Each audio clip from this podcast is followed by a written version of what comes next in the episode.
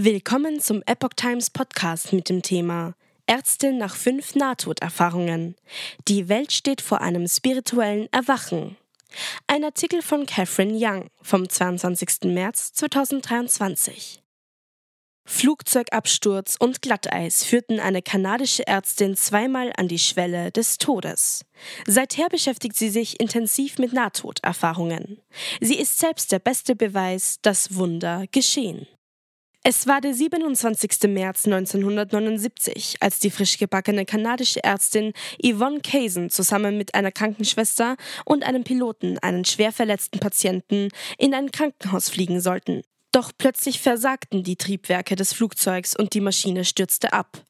Binnen Sekunden realisierte Kaysen, dass sie sterben würde und dachte, oh Gott, Hilfe.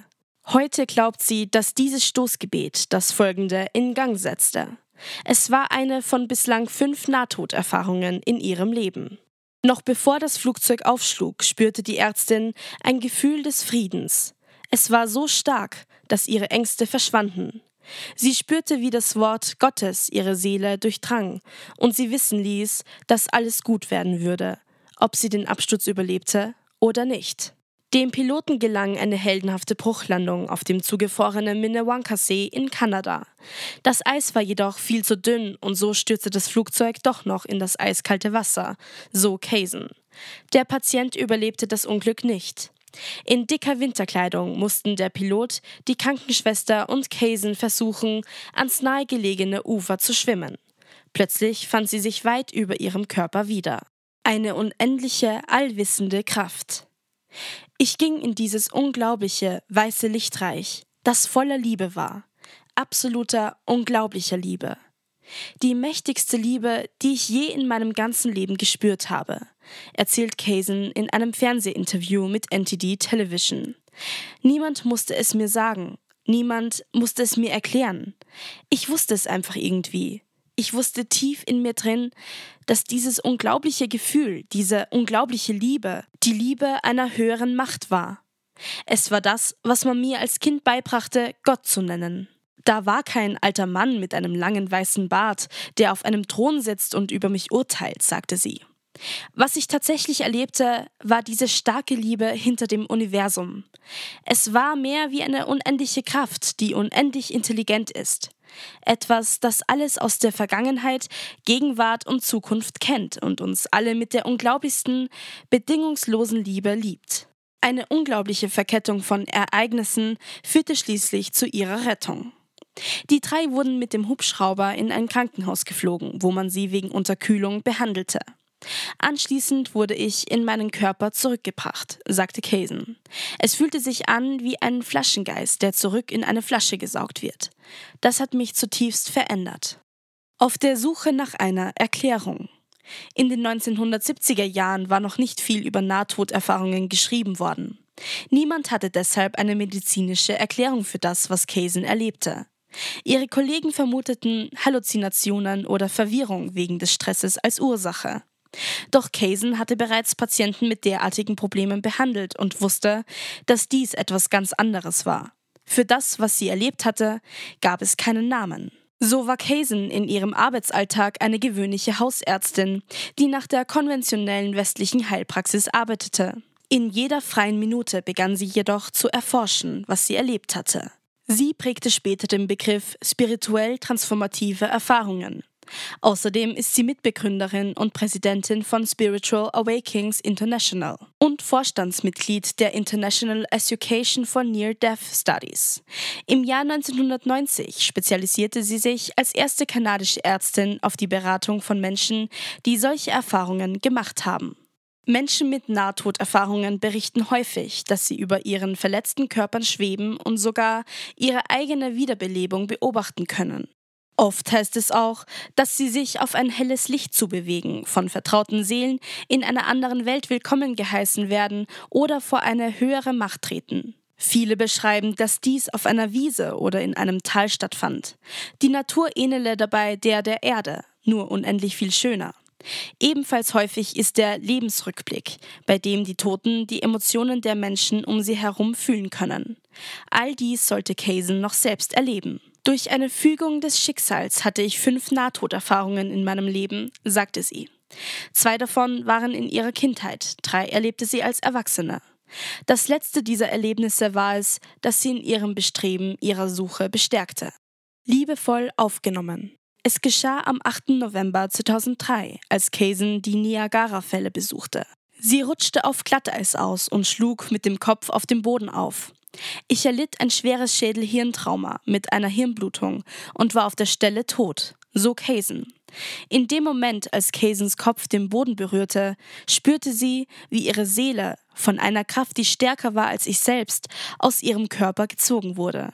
Danach raste sie in eine dunkle Weite des Raums. Zu diesem Zeitpunkt hatte sie schon viel zu Nahtoderfahrungen geforscht und wusste in etwa, was als nächstes passieren würde. Doch es sollte ganz anders kommen, als sie erwartete. Ich wurde in diesem Reich willkommen geheißen. Es war, als gäbe es einen Eingang, der Licht ausstrahlte, und in diesem Eingang standen zwei Lichtwesen, zwei Heilige aus meiner spirituellen Tradition, sagte Kaysen. Für sie fühlte es sich wie ein Fest an, das sie in Freude und Liebe hüllte. Aber dann sagte die kleine Stimme auf meiner Schulter zu mir Oh oh, jetzt kommt der Lebensrückblick. Ich habe immer versucht, ein guter Mensch zu sein, aber jeder macht Fehler. Deshalb freute ich mich irgendwie nicht auf meinen Rückblick, so die Ärztin weiter. Als könnten die beiden meine Gedanken lesen, drehte sich einer von ihnen um und schaute mich mit einem Blick an, der meine Sorgen wegfegte. Es war derselbe verständnisvolle Blick einer Mutter zu ihrem Kind, das gerade laufen lernt und stürzt. Der Blick einer liebenden Mutter, die das Kind nicht tadelt, weil es hinfällt, sondern tröstet und sagt, das ist schon in Ordnung, du kannst es noch einmal versuchen. Das nächste Mal wirst du es besser machen, erzählte Kaysen. In diesem Moment ließ die Ärztin alle Sorgen los und wurde gleichzeitig mit unzähligen Informationen und Erlebnissen überschüttet. Sie erlebte nicht nur ihr Leben als Dr. Yvonne Kaysen neu, sondern viele vorherige Leben. Es war wie ein Aha-Erlebnis, denn als ich mich plötzlich an all meine vergangenen Leben erinnerte, fühlte es sich an wie, oh ja, das habe ich schon immer gewusst, wie konnte ich das nur vergessen, sagte sie. Ich konnte sehen, wie sich alles zusammenfügte und wie jedes Puzzleteil seinen Platz einnahm. Die himmlische Entscheidung. Kaysen hatte immer gedacht, dass ihr ein einfaches Leben als Ärztin, die spirituelle und mystische Erfahrungen erforscht, vorbestimmt sei.